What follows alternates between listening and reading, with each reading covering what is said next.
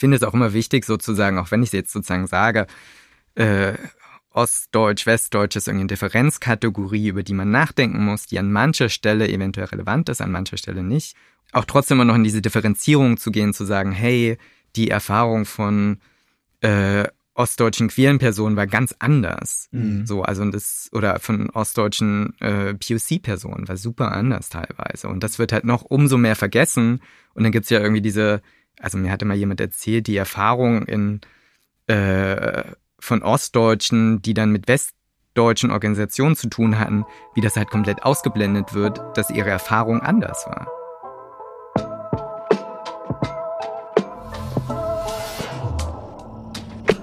B O M.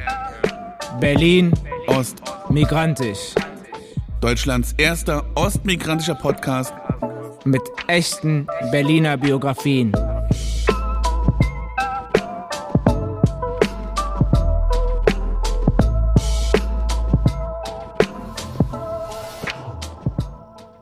Heute der zweiten Folge 24. Und der zweiten Folge in 2024. Ähm, und wir hatten, äh, wir hatten schon vor längerer Zeit Heiner Schulze zu Gast. Mhm. Ähm, und der passt eben total gut zu dieser Frage von Berlin und Provinz. Ähm, wobei jetzt Heiner nicht in der Provinz geboren ist, sondern in Erfurt aufgewachsen mhm. ist. Das ist jetzt kann man jetzt diskutieren. Äh, also ich meine, es ist halt die Landeshauptstadt eines Bundeslandes. Ja, ja. Ähm, und wir werden auch darüber relativ viel reden, ähm, wie ähm, Berlin auch für Menschen mit bestimmten, also äh, Heiner, der sich da im Podcast selbst als queere Person bezeichnet, also als queere Person, wie sehr, wie wichtig Berlin auch als ein Zufluchtsort ist. Ja. Das wird ein Thema sein, aber wir werden uns auch in der Folge darüber unterhalten. Also Heiner ist Vorstand des Schwulen Museums von Berlin. Das heißt, er kennt sich auch sehr gut mit der Geschichte Berlins und der Schulengeschichte Berlins mhm. aus. Er sagt in der Folge, dass Berlin quasi die queere Hauptstadt der Welt ist. Also mhm. dass nicht mal, nicht mal New York wirklich mithalten kann. Köln ja. kommt nicht so gut weg, mhm. offensichtlich. Ähm, und, ähm, und wird uns darüber auch ein bisschen, ein bisschen was erzählen. Wie? Und sagt uns auch, dass in dem Schwulenmuseum dann auch wieder die Perspektive Ostberlins gar nicht so gut repräsentiert ist, wie er sich das selber wünschen würde. Also ganz, ganz, ganz viele spannende Themen. Genau, und er spricht auch über, ähm, über das Queersein in Ostberlin. Mhm. Ähm, also die Geschichte vom Queersein in, äh, in Ostberlin, ähm, dass sie da auch eine Ausstellung dazu gemacht haben ähm, im Schulmuseum. Er spricht aber auch über das, die Rückkehr nach Nordhausen. Mhm, das ist ja nicht Erfurt, stimmt. aber äh, wir sprechen auch über Nordhausen. Mhm. Ähm, und wir sprechen über Neukölln. Mhm. Ähm, weil das äh, Schwule Museum äh, oder Schwules Leben auch in Berlin-Neukölln stattfindet, mhm. was immer nicht geglaubt wird, weil äh, darüber sprechen wir auch, dass einige ähm, po gerade Politiker Care ähm, mhm. sich darüber profilieren, mhm. dass sie. Also Jens Spahn wird auch einmal Genau, wird erwähnt, so, dass, erwähnt, ähm, ja. aber es gibt ja auch darüber hinaus äh, Berichterstattung, äh, die, die, die behauptet, aufgrund der, äh, also in, in migrantischen Nachbarschaften könnten schwule, queere mhm. Menschen ihre Sexualität nicht ausleben. Ähm, auch darüber sprechen wir, also auch über die Frage, äh, wie, wo und wann in Berlin, an welchen Orten äh, queere Sexualität ausgelebt werden kann oder nicht. Mhm. Okay, dann. Folge 2 2024 Hört rein. Heiner Schulze.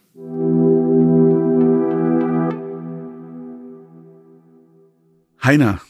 Ja. Hallo. Hi. Hi, herzlich so, willkommen. Ja, ich bin, bin so froh, dass du da bist. Ähm, Danke. Weil ähm, ich mit dir, genau, äh, mit dir so einiges, also wir kennen uns schon sehr lange, das glaube ich, das ist Claimer. Und ich glaube, ich weiß auch, dass du einer von unseren Gästen bist, die auch alles gehört haben, was wir bisher so hier produziert haben. Oder vielleicht auch nicht alles, aber du kennst zumindest den Podcast. Ja, ja. Ich glaube, ich habe fast jede Folge. Ich glaube, eine oder so, die ich nicht gehört habe, aber genau. Jetzt wäre natürlich cool zu wissen, welche. Wann, wann war der Moment, wo du mal ausschalten wolltest und gedacht hast, oh jetzt? Den Scheiß tue ich mir nicht an. Ähm, der, wo so Wossi draufsteht. Ah ja, Martin. genau, also da habe ich bis jetzt, bin ich bis jetzt noch nicht dazu gekommen, ihn ja. nachzuhören, sagen. Ja. Okay. Aber wegen dem Begriff Wossi oder? Nee, einfach, keine Ahnung. Der kam irgendwie raus und ich hatte dann irgendwie anderes zu tun mhm, und dann, dann war ich zu faul nachzuhören ja. und so ja. ungefähr. Ja. ja. Und du bist unser zweiter Gast, ähm, wobei, also das ist wieder dieses Spannende, wie wir hier aufnehmen, weil du bist eigentlich der erste Gast in der Aufnahme, aber der zweite Gast, den wir senden, der nicht in Berlin geboren ist, mhm. sondern in Erfurt. Korrekt. Mitte der 80er, ich weiß nicht genau wann. Äh, 87. 87, ah ja, so wie Nadire, die in der nächsten Folge kommt, gleiches Alter. Ähm, genau, in Erfurt. Und du bist aber dann zum Studium nach Berlin. Genau. So, ja. Wann war das? 2007. 2007. Siebener Jahrgang. Genau. Bist du nicht auch sieben? Nee, du bist elf. 2011. Genau. Also ich bin 85 geboren, aber 2011 ähm, angefangen Sozialwissenschaften an der Ja, HU. ja. genau. Das meinen wir mit äh, 2007er Jahrgang. Ich glaube, für die Zuhörerinnen ist es Genau. Nicht und so das ganz ist nämlich klar. auch gleich zur Transparenz. Jetzt sitzen tatsächlich drei Menschen im Raum, die alle am Institut für Sozialwissenschaften Sozialwissenschaften studiert haben. An der Ähm, HU? Wir laden uns Gäste aus unserem eigenen, aus unserem eigenen Saft ein. Ja. Könnte man uns ja auch vorwerfen. An der HU, genau. Das ist halt Ähm. einfach, weil SozialwissenschaftlerInnen tolle Sachen machen. Ja, und weil so viele von denen auch noch so viele andere coole Sachen machen und nicht nur dieses Studium machen. Weil was, ähm, was du so alles machst, ich kann ja mal ganz kurz hier, ich habe hier deinen, äh, so einen kleinen, so einen kleinen Lebenslauf mir zusammengeschrieben. Ui. Ne, also in Erfurt geboren, zum Studium für Sozialwissenschaften nach Berlin gegangen. Dort, und dadurch kennen wir uns, vor allen Dingen warst du einerseits in der Fachschaft aktiv Mhm. und dann aber auch ganz lange in der Erasmus-Beratung. Mhm. Hast, warst also dafür zuständig, Sozialwissenschaftlerinnen in die ganze Welt, nee, nicht in die ganze Welt, sondern äh, durch Europa zu schicken. Ähm, nee, ich glaube schon, schon während des Studiums warst du auch im Schulenmuseum aktiv, bist auf jeden Fall mittlerweile im Vorstand. Mhm. Darüber wollen wir auch auf jeden Fall sprechen. Du hast ähm, dich in deiner Masterarbeit mit HIV in New York beschäftigt Ja. und hast auch in New York gelebt äh, Genau. und dort, hast dort geforscht. Nach deinem Studium hast du ähm, unter anderem in Nordhausen gearbeitet und warst dort der Diversity Manager und hast mir da so auch mal so einige Geschichten auch Ja, erzählt. ja, ja. Und auch so diesen Unterschied zwischen einer Uni in Berlin und einer Uni in Nordhausen und wie man da so mit dieser Diversity-Frage umgeht. Ähm, und dann hast du, ich weiß gar nicht, 2019 war das wahrscheinlich, diesen Artikel veröffentlicht im Ostjournal Genau. über Critical Westness und hast die auch letztens nochmal diskutiert mit Katharina Wader im, da weiß ich jetzt gerade nicht, Lernen das, aus der Geschichte. so, hier, so heißt So die. ist das Magazin, Genau. genau. Das heißt, das sind ganz viele Berührungspunkte. Also du denkst auch viel über den Osten nach, über deine eigene Herkunft äh, aus Ostdeutschland. Genau. Und das, es gibt sozusagen total viel Anknüpfungspunkte, worüber wir reden können. Und ich habe meine erste Frage, die ich hier stellen wollte, das ist eine Mhm. hochpathetische. Also du, ne, du bist aus Erfurt nach Berlin gegangen. Wo Mhm. ist für dich Heimat? Ich finde diesen Heimatbegriff sehr komisch und schwierig. Ja. Von daher würde ich gar nicht sagen, dass ich sowas wie Heimat habe. So, ähm, genau. Aber gibt's die, gibt's die Möglichkeit, die Vorstellung Also- zurück nach Nee. Erfurt zu ziehen? Nee, äh, da habe ich keinen Bock drauf. Ähm, bin in Berlin eigentlich schon. Freue mich hier zu sein. Ich meine, ich kann mir vorstellen, nochmal irgendwo anders hinzugehen für eine Weile und so, aber das wäre jetzt nicht Erfurt. Mhm. So, also ich würde eher, wenn sich die Möglichkeit ergibt, irgendwie noch eine Weile wieder ins Ausland gehen, dann war ich ja immer mal wieder. Mhm. Ähm, aber so Erfurt, ne. Aber also vielleicht drehen wir die Frage um, welche Gefühle verbindest du mit Berlin? Mm, Berlin ist Dynamik. Mhm. Also auch, das wurde mir halt wirklich vor allen Dingen auch nochmal bewusst, dass ich im Ausland war. Ich hatte so Erasmus in Paris gemacht zum Beispiel, war dann im Master äh, in New York ähm, und solche Sachen, war dann in Norwegen ein paar Monate. Und was mir halt an den anderen Städten aufgefallen ist, dass die halt viel statischer, dynamischer sind, äh, weniger dynamisch sind und Berlin halt doch immer noch eine gewisse Energie hatte. Mhm. Hat sich jetzt natürlich mit so zunehmender Gentrifizierung und bla bla bla auch alles nochmal ein bisschen gewandelt. Aber trotzdem ist Berlin immer noch von den Möglichkeiten ähm, relativ entspannt und irgendwie da passiert immer noch relativ viel. Und Mhm. äh, auch sozusagen als queere Person gibt es halt kaum irgendeinen Ort, der irgendwie besser ist als Berlin. Mhm. So. Be- In Deutschland oder in, In Deutschland Europa? als auch weltweit. Ja. Mhm. In Deutschland würde man immer noch an Köln denken. Ähm, Also ich denke, ich denke an Köln. Ja, ich weiß. Ich meine, es ist ja, ja, jahrzehntelang war es irgendwie so die, die Hochburg, aber ich erinnere mich irgendwie an eine. Also ich hatte nie ein Bedürfnis irgendwie in Köln, war nie groß in Köln. Äh, und mir hatte mal jemand aus Köln erzählt, dass er so frustriert ist, weil halt nach der Wende äh, ganz viele Leute aus Köln, äh, queere Personen, nach Berlin gezogen sind. Mhm. Äh, und dass deswegen Köln einfach bei weitem nicht mehr irgendwie so diese schwul-lesbische Hauptstadt ist, wie es zwischenzeitlich vielleicht mal war. Okay, also ist, ist Ostdeutschland daran, oder Ost, also Berlin ist daran schuld, dass Köln nicht mehr so cool ist. Man- Auf jeden Fall, ja. ja. Aber was ist denn der Unterschied zwischen Erfurt und Berlin für dich dann? Also wenn du sagst, Erfurt ist es nicht mehr. Also ich meine, Erfurt Ich, ich sage ja immer, Erfurt ist totale Provinz, aber ja. ich meine, Erfurt hat 200.000 EinwohnerInnen, mhm. ist Landeshauptstadt. Also ist jetzt im Vergleich jetzt nicht Provinz. Aber es ist die Landeshauptstadt von einem Bundesland, was nur ein Viertel der Einwohner hat von Berlin. Genau. Ja. Ähm, und ich meine, naja, nee, die Hälfte der EinwohnerInnen, so ist es. Ein, zwei eine, Millionen. Ach, zwei Millionen, ich dachte eine Million. Genau. Aber ich meine, wie, äh, wie heißt der Rainer Krebe in seinem Thüringen-Lied mhm. ja auch irgendwie so, ja, da ist man mal drüber geflogen, so nach dem Motto. Mhm. mhm. Ähm, und es ist halt, es ist halt sehr beschaulich, mhm. sagen wir so. Wenn man es irgendwie beschaulich mag, ist es super, du hast da Natur, du hast da kleine süße Städtchen und so, aber ähm, ist jetzt, wenn du irgendwie eine riesige, weltoffene, internationale Gesellschaft möchtest, ist jetzt Erfurt nicht unbedingt das, wo ich als erstes hingehen würde.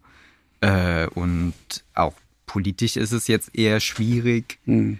ähm, oder wird kompliziert. Links, wird von der Linkspartei regiert. Ja, gut, aber es ist halt eine Art von Linkspartei, wo du nicht groß merkst, dass es Linkspartei ist. Mhm. Ähm, so. Ich finde also, in Thüringen immer so spannend, dass ja dann diskutiert wurde, dass das so schlimm ist, dass jetzt da die Linkspartei den Ministerpräsidenten stellt.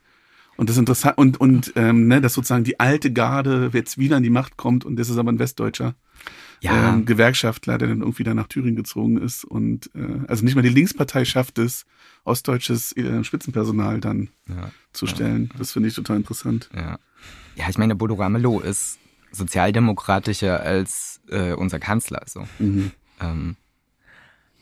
Ich, bin, äh, ich, ich bin immer noch bei dem Punkt, dass äh, Berlin äh, die, die globale Hauptstadt äh, für, für, für äh, queeres äh, Leben ist. Mhm. Es gibt ja noch ganz viele Städte, Metropolen, äh, denen das nachgesagt wird. Ähm, ich finde das total interessant, dass, dass du das nicht so, dass du da nicht mitgehst äh, mit diesem, mit diesen Bildern, die wir eigentlich auch haben von so gerade westlich ja, ja. Metropolen, der, der die CSD vermeintlich in Berlin ist einer der größten, glaube ich, oder? Ja, ja, genau. Also ich meine, klar, es gibt noch so Orte wie Barcelona, Amsterdam ist oftmals Amsterdam. auch genannt. Sydney? Äh, ja, Sydney, aber Sydney ist halt so weit ab vom Schuss im Vergleich zu allen mhm. anderen. Mhm. Äh, auch New York oder San Francisco. Also es sind schon sehr queere Städte, ohne Frage. Und da kann mhm. man als queere Person super tolle Sachen machen. Äh, aber Berlin lebt auch schon, also das sozusagen Berlin auch so eine queere Hauptstadt, das hat halt historische Gründe, weil es halt im 20. Jahrhundert war das ganz lange sozusagen. Hm. So das Zentrum, wo ganz viel passiert ist, wo unter anderem auch so die ersten geschlechtsangleichenden OPs stattgefunden haben, mhm, wo mhm. im Prinzip die, das, was wir als moderne ähm, irgendwie queere Bewegung sehen, hat zu großen Teilen seine Ursprünge in Berlin. Mhm. So. Mhm. Und war schon immer Sehnsuchtsort. Mhm. So. Das sind diese goldenen Zwanziger.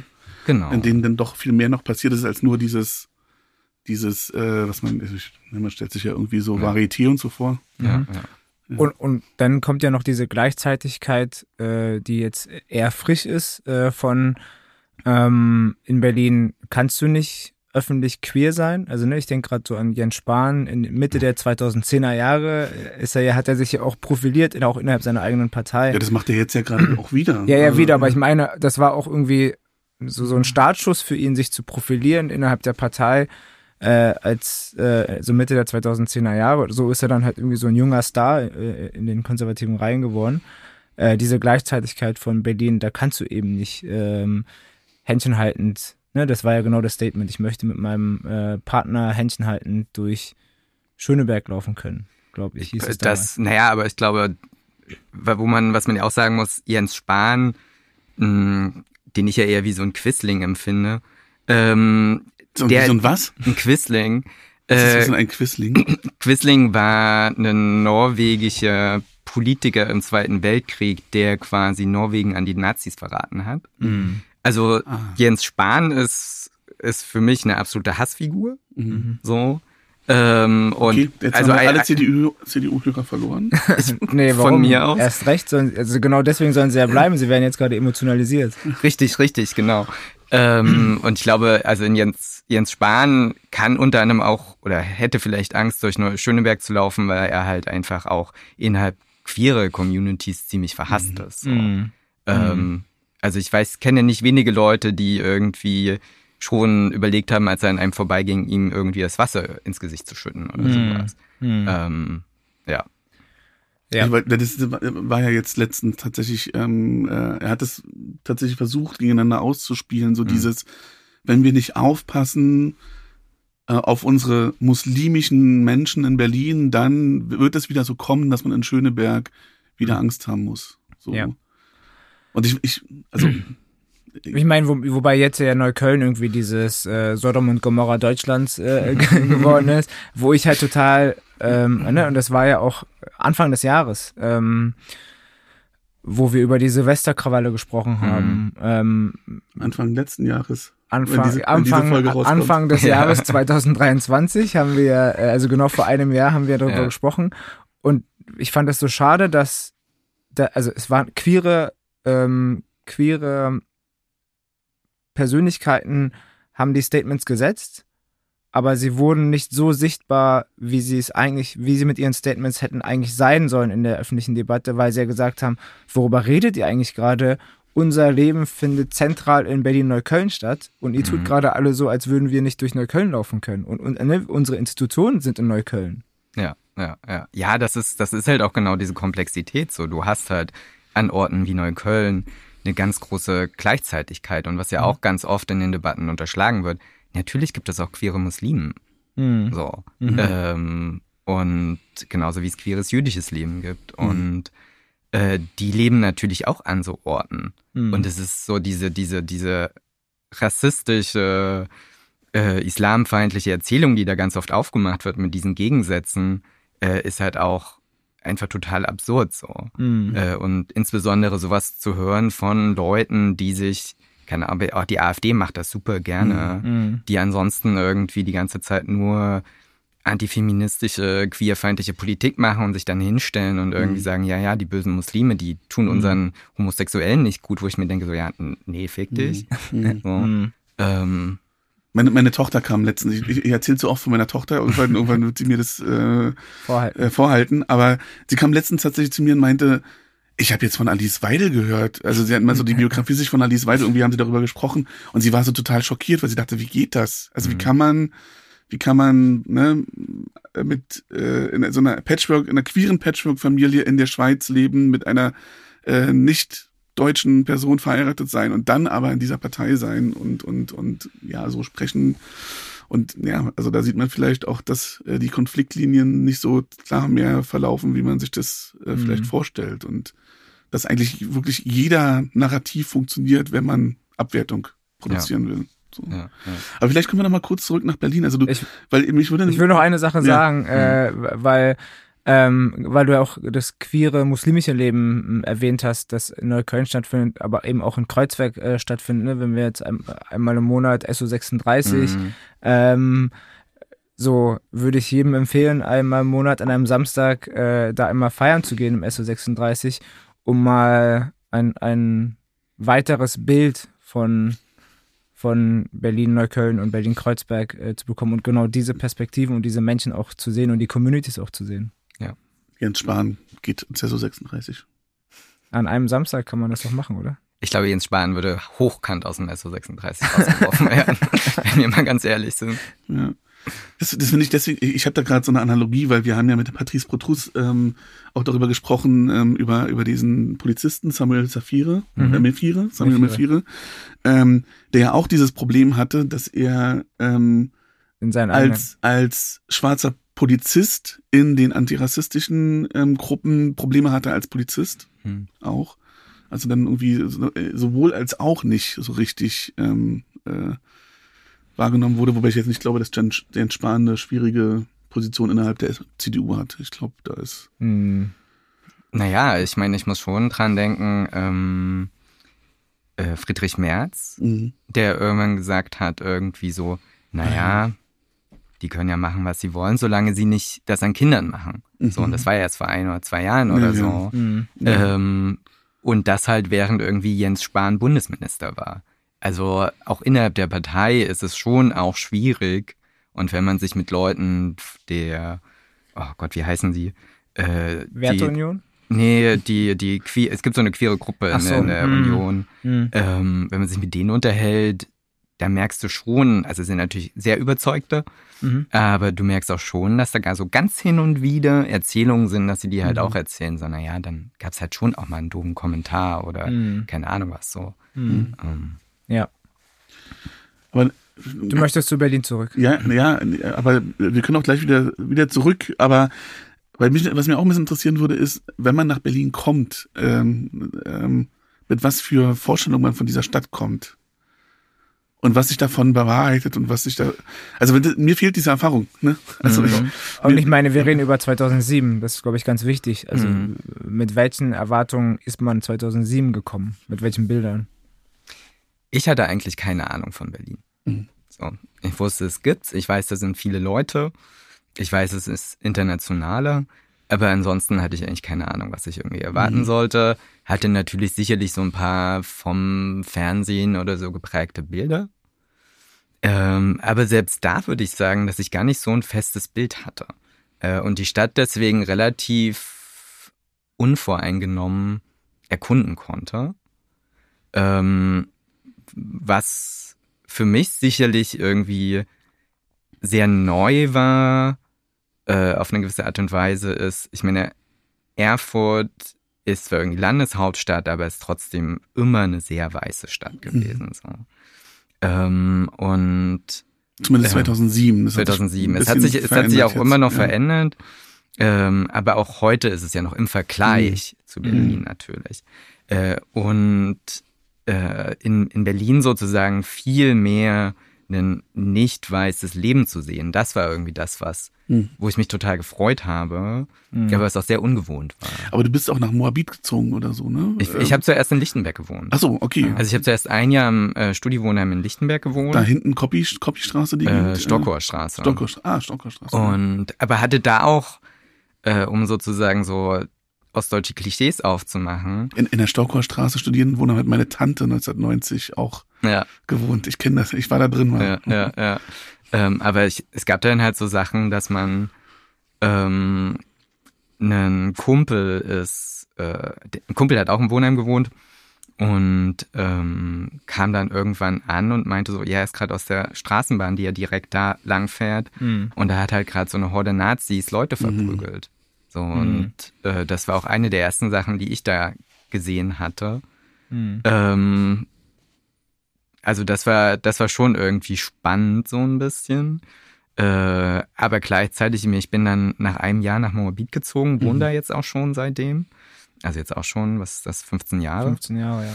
Ähm, und hatte dann zwei, drei Jahre später äh, bin ich in eine Nazi-Demonstration direkt in meiner Straße reingeraten, mhm. die mit Fackeln äh, durch, durch Moabit, durch die Straße gelaufen sind so, und versucht mhm. haben, ähm, da sozusagen äh, den Raum für sich zu ergreifen.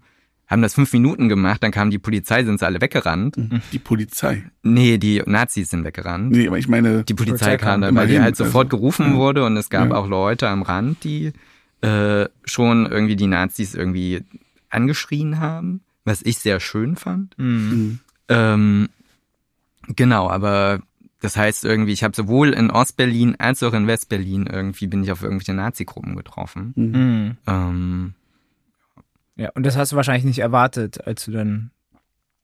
Also das war wahrscheinlich nicht dein Erwar deine Erwartungshaltung an Berlin, oder?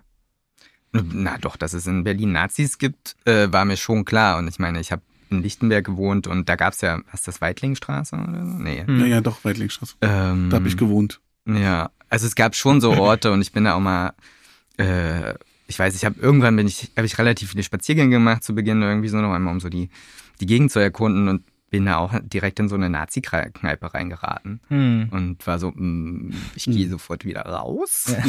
Ja. ähm, das heißt, ich wusste schon, dass es das irgendwie gibt und es war mir auch klar, hm. ähm, dass es in, in einer großen Stadt sozusagen auch sowas gibt. Ja. Und dann ähm, bist du ja auch in dieses Studium rein und wir haben ja in einer Folge sehr, sehr viel mhm. über, über Studium, über unsere Erfahrungen im Studium gesprochen. Ähm, was hast du so für Erfahrungen gemacht? Ähm, Studium war ja irgendwie totaler Kulturschock für mich, mhm. ähm, weil ich ja auch so eine sehr klassische Nicht-Akademiker-Herkunft habe. äh, wo ich halt keine Ahnung hatte, was hat's mit diesem Studium auf sich. Ähm, also allein schon irgendwie ähm, eine Geschichte, die ich gerne erzähle, ist eigentlich sozusagen meine erste Begegnung mit der Universität, weil ich hatte mir dann äh, damals gedacht, ich bewerbe mich, habe mich beworben, habe irgendwie diese Zusage bekommen und dann dachte ich halt, okay, aber ich muss mich ja einschreiben. Mhm. Das heißt, ich bin nach Berlin gefahren, bin zur HU gefahren und habe gefragt beim Pförtner so, wo kann ich mich jetzt hier einschreiben? Mhm. So, was natürlich, mhm. der hat mich ausgelacht. Mhm. So eine Art aber, Unterschrift. Irgendwo. Genau, ja. irgendwie so. Ähm, weil natürlich musste man das nicht mehr machen. Äh, mhm. aber dadurch, dass ich halt keinerlei irgendwie Kontakte hatte zur Uni, dachte ich halt mhm. wirklich, ich habe das wirklich irgendwie wörtlich genommen, dieses ja. Einschreiben. Mhm. Weil ich hätte auch irgendwie, wahrscheinlich habe diesen Brief nicht richtig gelesen, nicht ganz verstanden, wie auch immer. Das, ja das konnte, so, sind ja so vier Seiten oder so mit allem möglichen. Genau. Ja. Und es konnte mir niemand sagen, mhm. dass es halt so nicht ist. Mhm. Ich glaube, das ähm. ist ja die ähm. relevante Information, dass du in deinem einem Netzwerk keine Person hast, die sagt, ja, ich habe da schon mal studiert oder ich habe irgendwo schon mal studiert ja. und dieses Einschreiben heißt einfach nur, du gehst am ersten Tag hin und bist automatisch eingeschrieben oder so. Genau, genau so. Und, und halt, so funktioniert das ja. Ähm, und das hat sich halt durchs Studium so durchgezogen. Einfach diese, was passiert hier oder halt irgendwie, äh, ich hatte ja keine Ahnung irgendwie, was es bedeutet, wenn da jemand irgendwie einen Doktor hat oder gar einen Professor. Mhm. Ich in meiner Familie, wenn ich irgendwie jemanden zu meinen Eltern mitbringen würde, der die eine Professur hat, ein Prof vorne, die wären ja, oh Gott, was, das sind ja so Übermenschen, so nach mhm. dem Motto. Und es hat für mich eine ganze Weile gebraucht, bis ich gemerkt habe, naja, das sind ja einfach so Idiotinnen wie jeder anderen Leute auch. Mhm. Ähm, das heißt, am Anfang war es halt für mich super schwer, auch so habituell, mhm. mich da reinzufinden und teilweise auch diese Erfahrung mit KommilitonInnen, die halt viel stärker äh, sich da zurechtgefunden haben. Und ich habe das immer als sehr lange als so eine Entfremdungserfahrung erlebt. Mhm. Und ähm, es gibt irgendwie dieses eine Buch über Habitus-Strukturkonflikte mhm. äh, im Studium und da habe ich mich halt total wiedergefunden. Mhm. mhm. Ähm, Aber du bist ja auch sofort in die Fachschaft. Wenn ich mich ja. recht erinnere, du warst eigentlich so genau. von Anfang an dabei. Ja, so. ja, ja.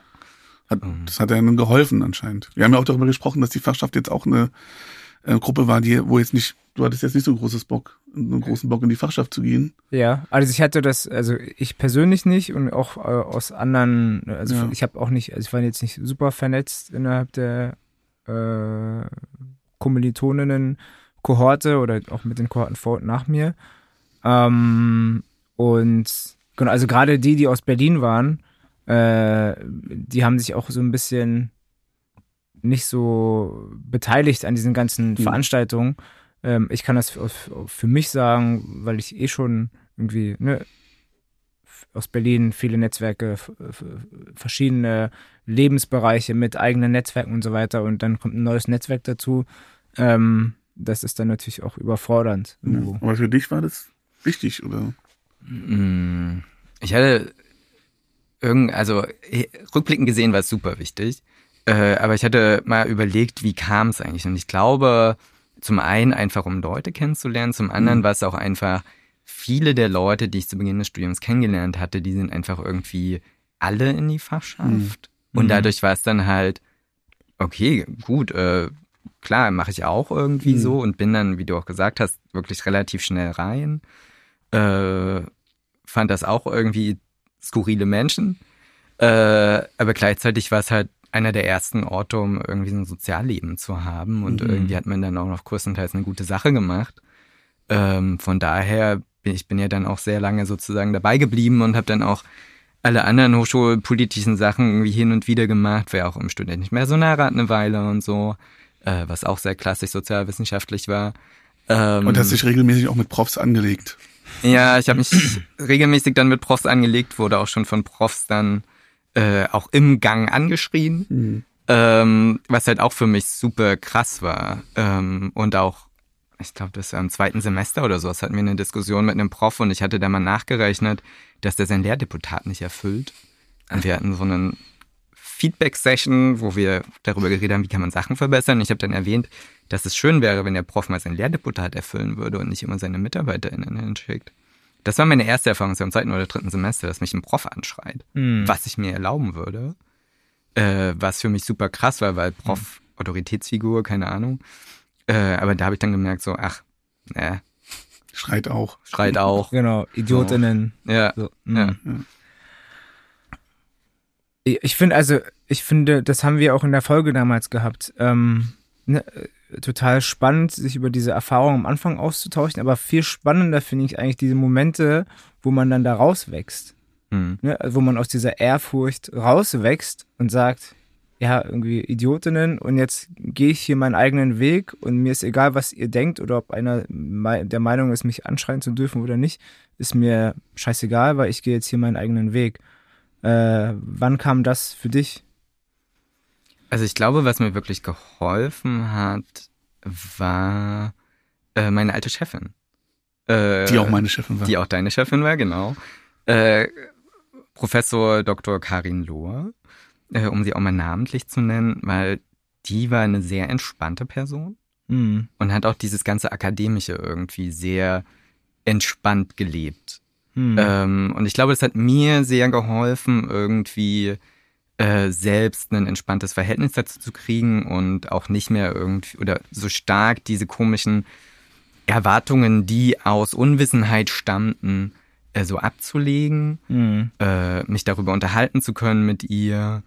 Ähm, und das war genau, das war für mich, glaube ich, so ein Moment, wo ich irgendwie so halbwegs rauswachsen konnte Hm. ähm, und auch einfach dieses Bildungssystem besser zu verstehen. Also ich habe im Studium sehr viel und bis heute mich mit sozialer Ungleichheit und Bildungssystem und Pipapo äh, beschäftigt und habe mich da halt in ganz vielen wiedererkannt Hm. und konnte so dann halt anfangen, auch darüber zu reflektieren, über meine Erfahrungen. Ja.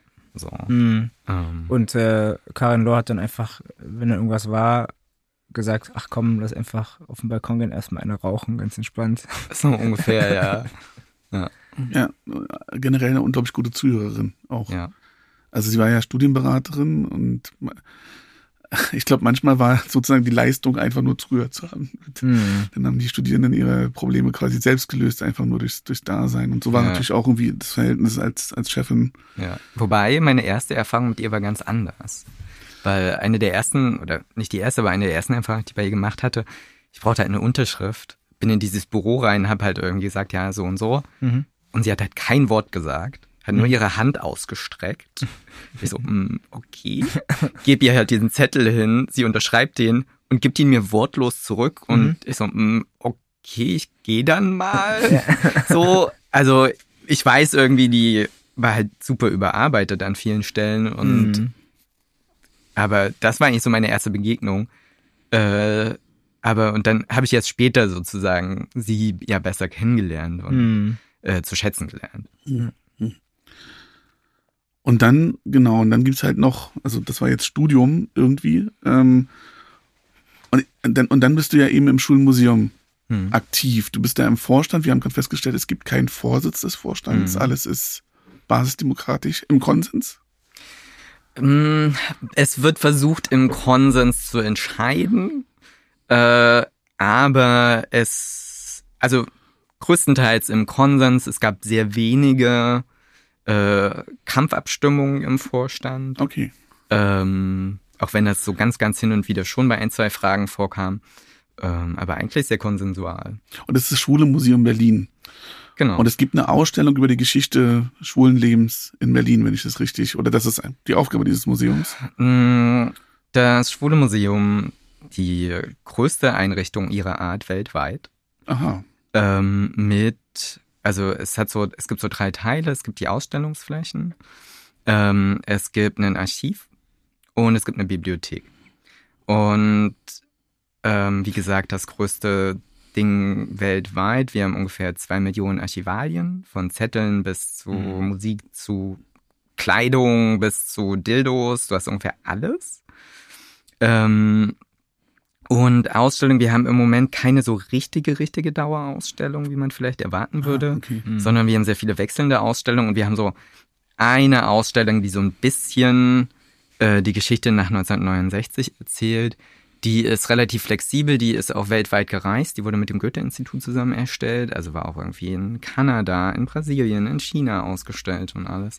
Nach 69 ist, 69 ist Stonewall mhm. was ja für viele Leute so ein bisschen als eine das ist die Christopher Street. Christopher Street, äh, genau, ja. wo die haben, haben mich mit meiner Tochter wollte, das war eine ihrer ja. New York Sightseeing-Punkte. Sie wollte zum zu Christopher Street. Ja, ja, ja. ja Leider ist da jetzt nicht so richtig, also in Stonewall durften wir, oder ich weiß nicht, ob es ja. noch so heißt. Weiß jetzt es gibt nicht. diese Bar noch. Genau. genau. da durften wir nicht rein. Das ist nichts für Minderjährige. Ja. Und das Museum war noch nicht auf. Ja. Deswegen 69, okay, also weil genau. da viel losging. Genau, und halt auch, also zeitgleich ungefähr ging halt auch in Deutschland ganz viel, oder in Westdeutschland vor allen Dingen, äh, ging dieser ganze Aktivismus nochmal neu los. Ähm, hat ein bisschen andere historische Ursachen, aber es war ungefähr zeitgleich. Mhm. Und nun gibt es ja aber nicht die eine Berliner Geschichte schwulen Lebens, sondern ja. es gibt halt ja. zwischen 49 und 89 auf jeden Fall zwei, also mindestens zwei Geschichten. Ja. Was sind denn da die, äh, also weißt du was über das schwule Leben in der DDR? Ich weiß da ein bisschen was, ja. Ähm, das schwule Leben in der DDR war natürlich unter ganz anderen Bedingungen. Äh, oder queeres Leben allgemein. Äh, rechtlich gesehen war es in der DDR immer besser als im Westen. Mhm. Also mhm. schon nach dem Zweiten Weltkrieg. Äh, die Nazis hatten damals den, den äh, Paragraphen, der sozusagen schwule Männer verfolgt hat, verschärft. Äh, die BRD hat den verschärften Paragraphen übernommen. Mhm. Die DDR hat den entschärften Paragraphen der Weimarer Zeit mhm. sozusagen erstmal wieder in Kraft gesetzt. Ähm, die DDR hat früher entkriminalisiert als die, als die BRD und hat auch schon seit den 50ern de facto den Paragraphen auch gar nicht mehr durchgesetzt. Also den gab es mhm. formal noch, mhm. aber de facto wurde niemand verurteilt. Äh, dann wurde es halt ein bisschen früher schon mal wieder entschärft und dann 1988 abgeschafft in der DDR.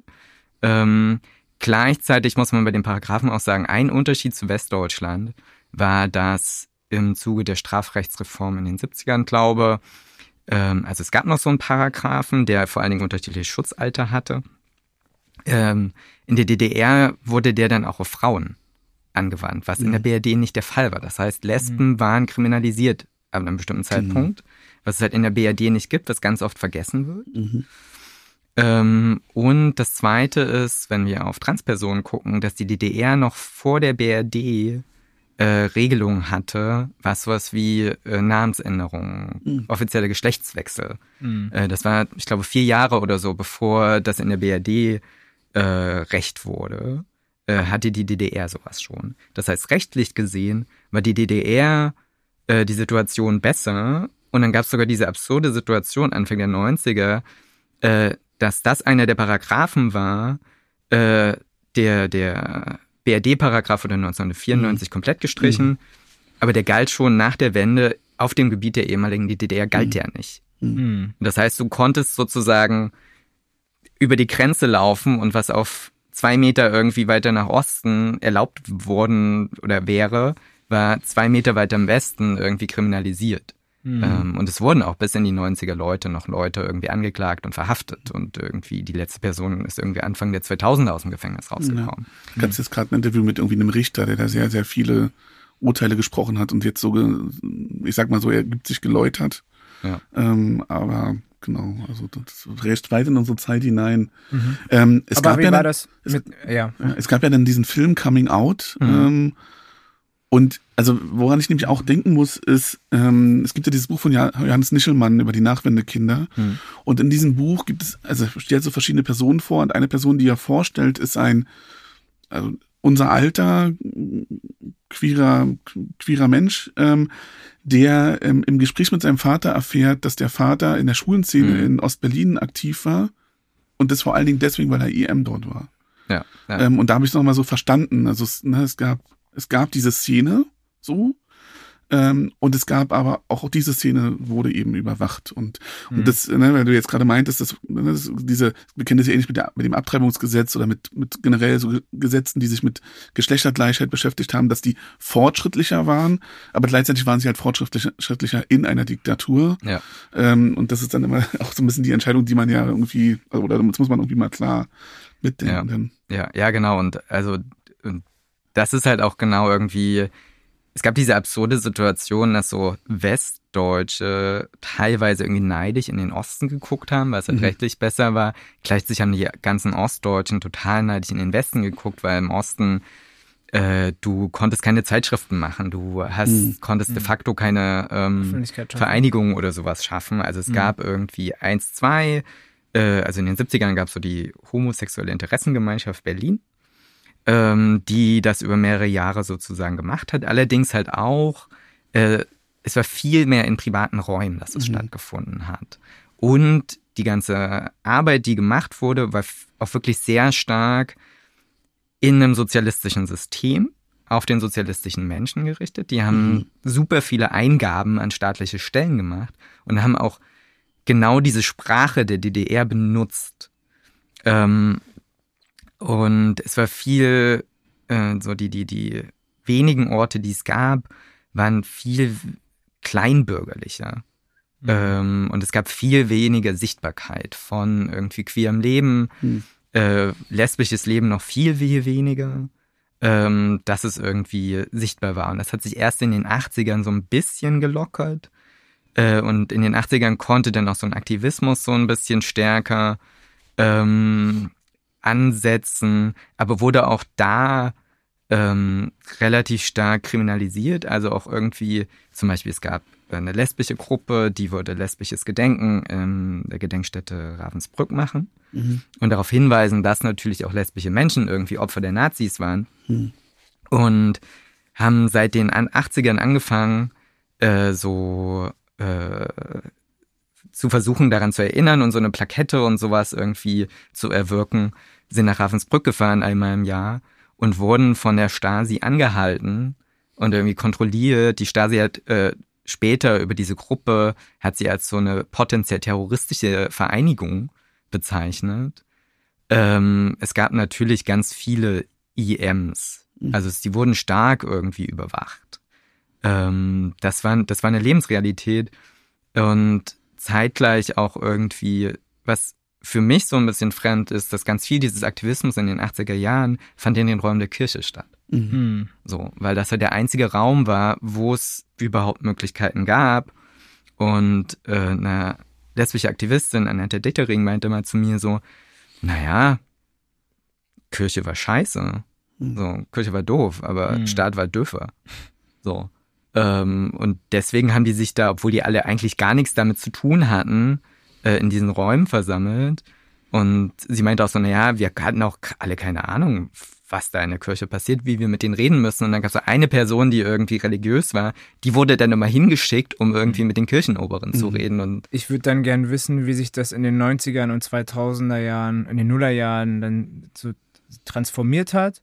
Und ich würde dann irgendwann gerne zu dem Punkt kommen, ähm, warum Moabit für dich hm. nach einem Jahr Lichtenberg? Weil dann kanntest du die Stadt ja schon. Also du ja. hast ja ein besseres Gefühl für die Stadt, warum das dann Moabit wurde. Ja. Für dich.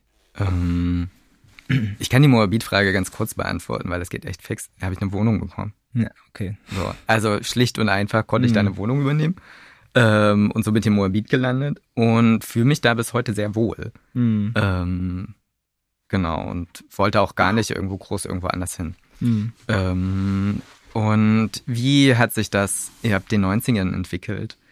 Ähm, ich glaube schon, dass es bis heute ziemliche Unterschiede gibt irgendwie in Ostdeutschland und Queeren, Queerness versus Westdeutschland. Ähm, das hat viel mit, Infra mit vielen der Infrastruktur zu tun. Mhm. Ähm, dadurch, dass es ja irgendwie in Westdeutschland gibt es mindestens seit den 70ern ganz viele Vereinigungen, die irgendwie sich gegründet haben. Seit den 80ern diese ganzen AIDS-Hilfen, die mhm. nicht per se queer sind, aber sozusagen ganz viel queere Arbeit machen und Strukturen gebildet haben. Das hat sich halt überhaupt erst seit den 90ern richtig irgendwie entwickeln können in den in Ostdeutschland. Äh, aber äh, Ostdeutschland oftmals viel ländlicher, viel weniger Geld. Äh, das heißt, es gibt auch weniger queere Strukturen überhaupt in Ostdeutschland. Es hat irgendwie mhm. vor ein oder zwei Jahren das Queere Zentrum in Erfurt eröffnet. Äh, das ist das erste Mal, dass es wirklich eine richtige durchgängige queere Einrichtung in Thüringen gibt. Mhm. Also es gab einen Verein vorher noch, äh, der Arbeit gemacht habe. Es ist das erste Mal, dass es sozusagen so ein Haus gibt mhm. oder so eine äh, Stelle. Und das ist halt ganz viel in Ostdeutschland so, dass es halt einfach immer noch viel weniger Strukturen gibt, äh, viel weniger Geld. Mhm. Ähm, und es, wie gesagt, viel ländlicher geprägt ist. Ähm, ich glaube, dass es auch noch gewisse andere Unterschiede gibt, wie zum Beispiel meine These ist, dass was äh, Homophobie, Queerphobie angeht in Ostdeutschland, äh, es viel weniger religiös begründet ist. Mhm. Und auch so was internalisierte Homophobie angeht. Mhm. Ähm, und ich kenne, also ich meine, es gibt ja keine Eichsfeld oder so, wo es so religiöse Gegenden gibt, aber im Großen und mhm. Ganzen spielt das hier in Ostdeutschland keine mhm. Rolle. Das mhm. heißt, viel weniger Leute, die sich diejenigen, die entdecken, dass sie queer sind und dann in so einen Konflikt mit sich selbst geraten, weil es sozusagen vielleicht mit ihrem Glauben oder ihrem Umfeld im Konflikt steht. Mhm. Ähm, als in Westdeutschland. Also ziemlich auch Leute, die mir erzählen, dass sie so Konvers Konversionstherapien unterzogen wurden, was es leider mhm. immer noch gibt, die zum mhm. Glück verboten sind, äh, zumindest in Deutschland.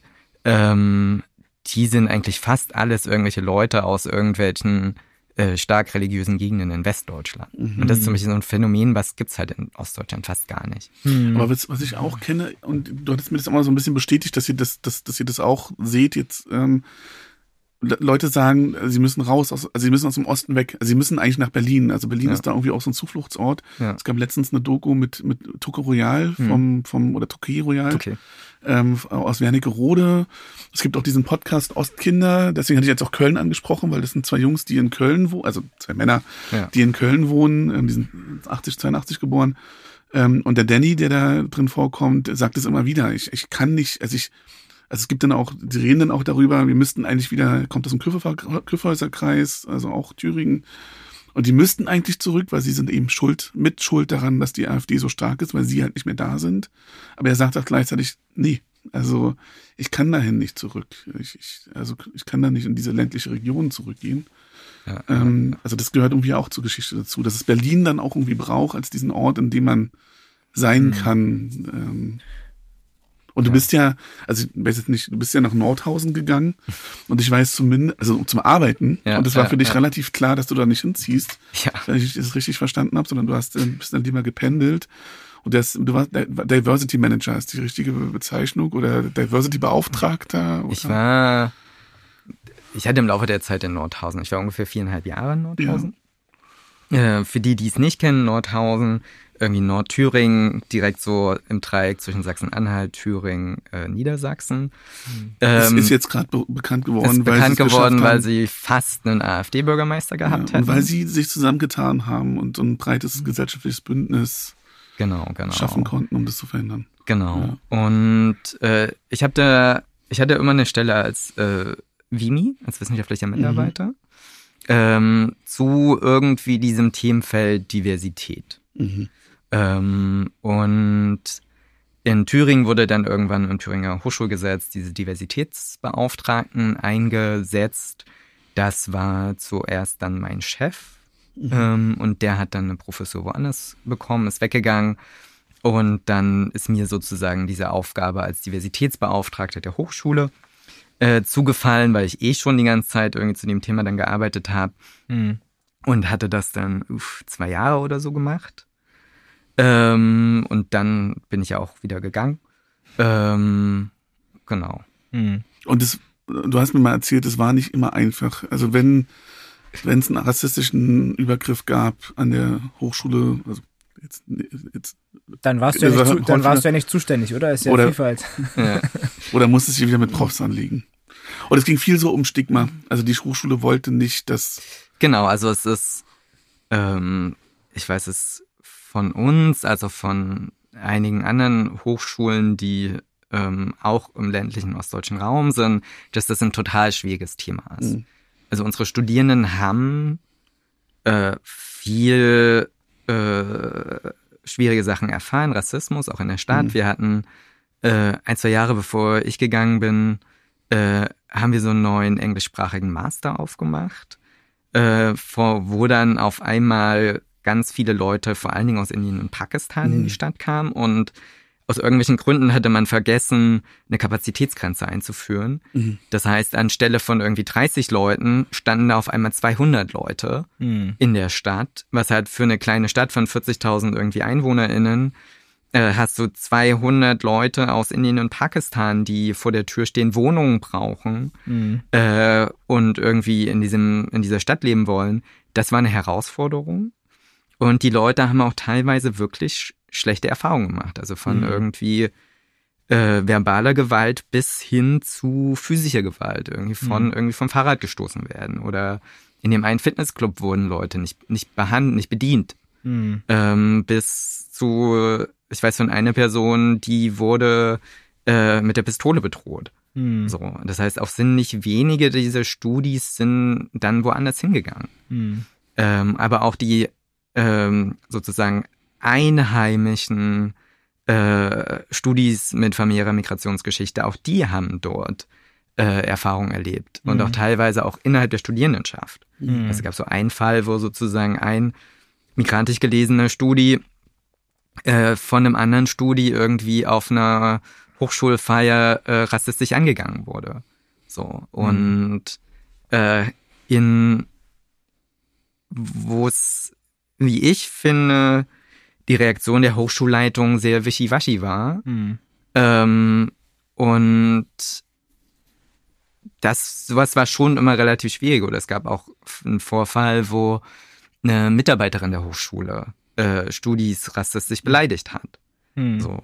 Ähm, das heißt, es war auch, also es passiert auch in Berlin. Ja, genau, so, das auch gerade überlegt. Genau, es passiert auch in Berlin alles, aber ich glaube sozusagen in der Intensität, in dem äh, die Leute diese Erfahrung gemacht haben, war schon krasser. Oder ich bin halt regelmäßig über den Campus gegangen und habe so äh, rechts, rechtsextremistische Sticker abgemacht. Mhm. So, oder Kolleginnen, die mir erzählt haben, irgendwie, naja, äh, wir hatten unter eine so starke soziale Arbeit dort, mit denen hatte ich viel zu tun die mir erzählt haben, dass so angehende SozialarbeiterInnen in Klausuren Sachen schreiben, die offen rechtsextrem und menschenabwertend mhm. sind. Mhm. Und dann die Frage aufkommt, wie gehst du damit um? Mhm. So, du kannst die Leute ja nicht irgendwie in sozialarbeiterische Berufe lassen, wenn sie irgendwie ein sozialarbeiterisches Ethos nicht erfüllen. Mhm. So. Äh, das, das ist ein ganz großes Thema gerade. Es gibt mehrere Ringvorlesungen, die sich genau damit beschäftigen, rechte Landnahme ja. ähm, in der Sozialarbeit. Ja. Also weil ne, also weil das ja auch, also wenn, also ne, wir haben ja in der Folge 13 über rechte Kampagnen gesprochen.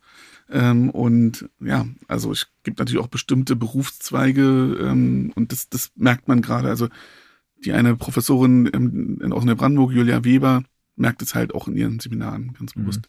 Also wir machen, wir haben jetzt seit ein paar Monaten ein Projekt bei uns in der Abteilung, äh, das ich mit äh, Sedan Bostanje, meiner Frau, äh, leite, äh, haben wir bekommen von der Bundeskonferenz der Migrantenorganisation. Ähm, und da geht es um das, äh, geht es um communitybasierte Rassismusberatung und alles Initiative von der Antirassismusbeauftragten des Bundes. Und ich habe das jetzt die ganze Zeit im Hinterkopf, während du sprichst, weil Daniel hat ja auch gefragt, irgendwie, welche Stadt ist denn irgendwie äh, lebbar und welche nicht.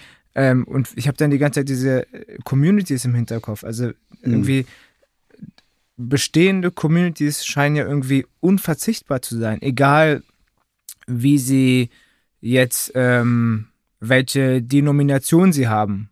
Ja. Ähm, dass da überhaupt eine Community ist, die Beratung anbietet.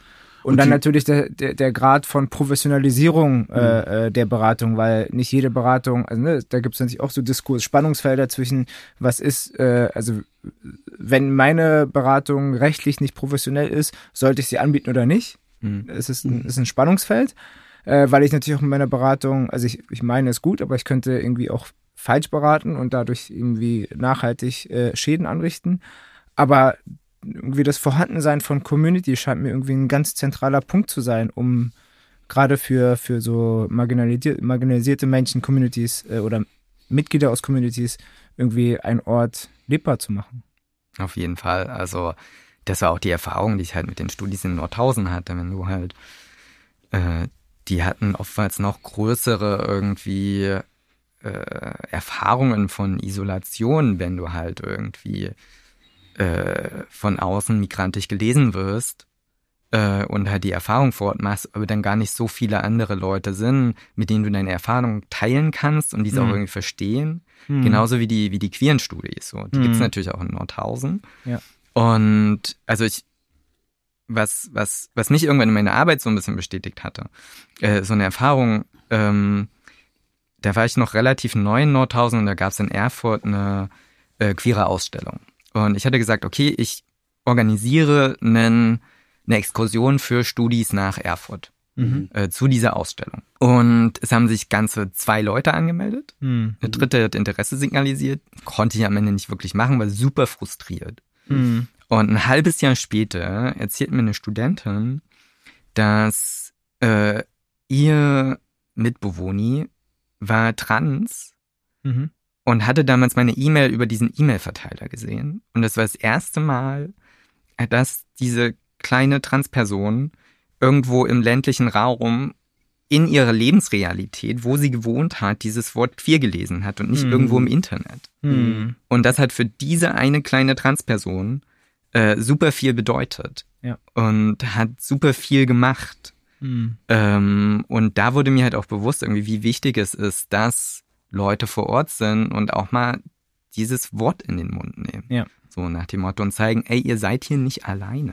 Mhm. Und eigentlich müssten alle politisch Verantwortlichen diese Communities schützen und hegen, gerade in Ja. Ostdeutschland. Ja. Ja, aber das Und- ist ja die, diese Herausforderung mit dem Genau. ländlichen Raum, weil das sind wirklich, wir sprechen über wenig Personen, die Ja. da sein können und noch und auch wenig Personen, die erreicht werden, Ja. also ohne den Bedarf zu schmälern. Aber Ja, genau ja, diese ja. Herausforderung da äh, reinzustrahlen. Ja, ja, ja. Wir sind am Ende unserer Zeit. Lass uns zum letzten Punkt kommen. Hm. Ähm, Critical Westness. Du hast ich, die Geschichte, wie dieser Artikel entstanden ist, die ist auch interessant, weil das ist aus so einem Gespräch entstanden. Und dann hast du gedacht, ich schreibe das mal auf. Genau, also es ist aus einem Gespräch entstanden, was ich hatte mit äh, Lotte Tarr. Lotte Tarr, Westdeutsche im Übrigen. Ähm, aber hatte die Idee, eine Ausstellung über queeres Leben in Ostberlin im Schwulenmuseum Mhm. zu machen. Und ich kannte Lotte noch aus dem Studium, die äh, hatte im Nebenfach Sozialwissenschaften studiert. Und wir kamen dann irgendwie ins Gespräch, haben uns irgendwie darüber unterhalten und ich hatte sie halt auch gefragt, irgendwie so, äh, wie, also mal so ganz nebenbei, warum interessiert dich eine Ausstellung über queeres Leben in Ostberlin, Ostdeutschland?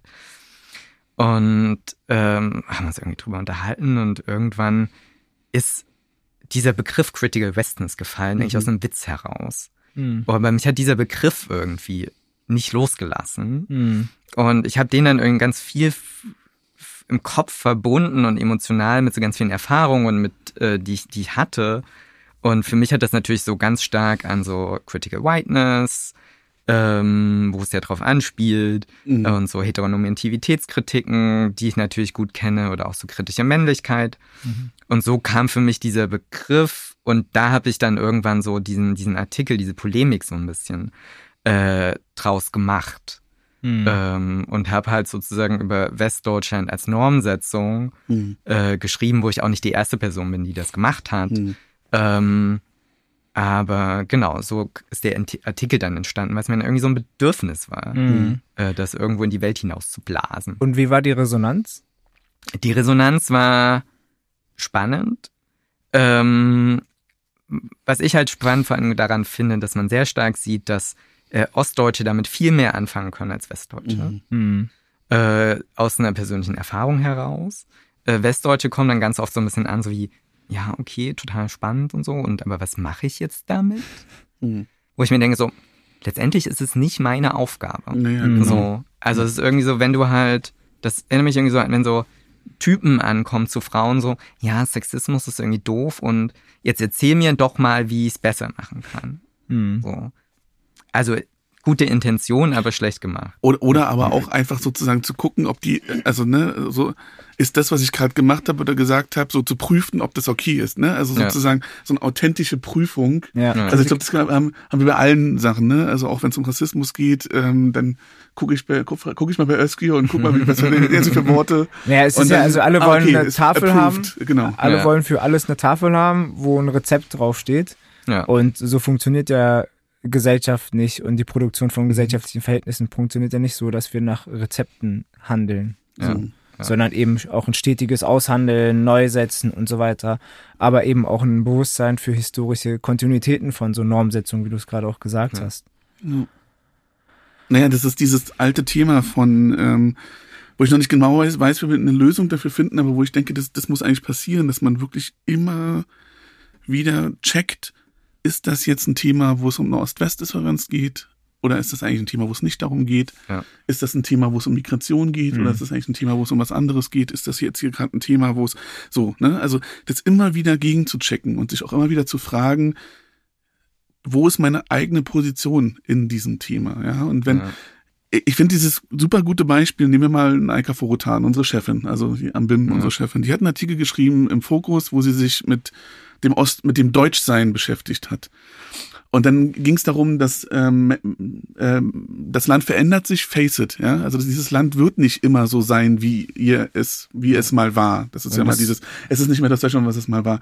Und in dem Artikel, ich finde den Artikel super, aber in dem Artikel schreibt sie darüber, dass man 77 musste, mussten Frauen noch ihre Männer fragen, ob sie arbeiten gehen dürfen.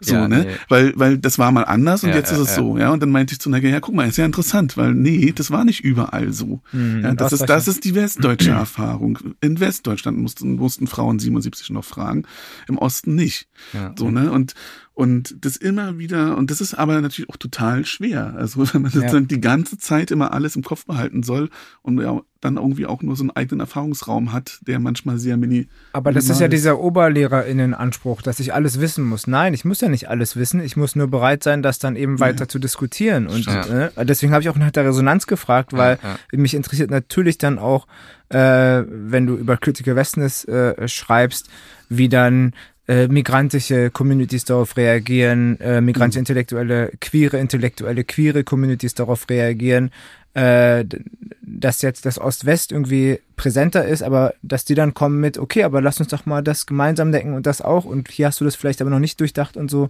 Ja, ja. Das ist ja das Spannende. Du hast es ja noch mit Katharina Wader nochmal in einem Art Streitgespräch, also nicht Gespräch, sondern Streittext ja, ähm, besprochen und ähm, genau. es gab so, es ging, war so ein Hin und Her. Genau, also äh, genau, ich finde es auch immer wichtig, sozusagen, auch wenn ich es jetzt sozusagen sage, äh, Ostdeutsch, Westdeutsch ist irgendeine Differenzkategorie, über die man nachdenken muss, die an mancher Stelle eventuell relevant ist, an mancher Stelle nicht. Hm. Äh, auch trotzdem immer noch in diese Differenzierung zu gehen, zu sagen, hey, die Erfahrung von äh, ostdeutschen queeren Personen war ganz anders. Mhm. So, also das, oder von ostdeutschen äh, POC-Personen war super mhm. anders teilweise. Und das mhm. wird halt noch umso mehr vergessen. Und dann gibt's ja irgendwie diese, also mir hatte mal jemand erzählt, die Erfahrung in äh, von Ostdeutschen, die dann mit westdeutschen Organisationen zu tun hatten, wie das halt komplett ausgeblendet wird, dass ihre Erfahrung anders war. Also es ist mhm. bis heute noch so, dass, dass ich mir selbst im Museum, mir, mir meinte mir erzählte mal jemand im Museum oder meinte zu mir so, ja, du bist ja der Quoten-Ostdeutsche. Und ich bin im Vorstand, ich bin dann seit acht Jahren im Vorstand. Mhm. Ich bin seitdem, soweit ich weiß, die einzige ostdeutsche Person im Vorstand. Mhm. mhm. So, und treibe dieses Thema auch immer wieder voran. Mhm. Aber unser gesamtes Archiv ist super westdeutsch, super mhm. weiß. Wir versuchen das alles zu verändern. Ähm, aber auch in der Ausstellungspraxis was. Wir hatten jetzt mehrere Ausstellungen, die das so aufgegriffen haben, haben auch jetzt gerade noch eine äh, zum Sonntagsclub. Äh, die wichtigste queere Einrichtung Ostdeutschlands bis heute. Auch mhm. wesentlich integrativer als Westdeutschland. Wir haben schon von Anfang an äh, Transpersonen, Lesben, Schwule irgendwie mhm. mitgearbeitet und waren weniger segregiert, als es teilweise im Westen war. Ähm, aber ansonsten ist es immer noch das sozusagen in queeren Communities für das Ostdeutschland irgendwie vergessen. Mhm. Ähm, und in sozusagen westostdeutschen Diskursen wird halt vergessen, dass es auch queere Personen gibt. Mhm. mhm. So. Ich glaube, das ist ein super Schlusssatz, oder? Ja. nee, das, ernsthaft. Nee, ja. Ja. ja. Ähm, danke, dass du da Vielen warst. lieben Dank. Gerne.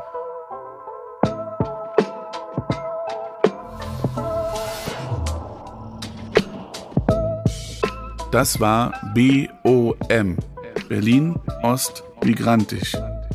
Redaktion und Idee von Özgür Özvatan und Daniel Kubiak. Für den Schnitt verantwortlich Daniel Kubiak. Mastering macht Giampiero Tari. Diesen Podcast könnt ihr auf allen gängigen Podcast-Formaten hören. Wenn er euch gefällt, drückt bei Spotify die Glocke oder abonniert ihn bei Podigy. Weitere Infos findet ihr beim BIM, dem Berliner Institut für empirische Integrations- und Migrationsforschung an der Humboldt-Universität. www.bim.hu-berlin.de Wir danken dem Tonstudio des CMS an der Humboldt-Universität für die technische Unterstützung.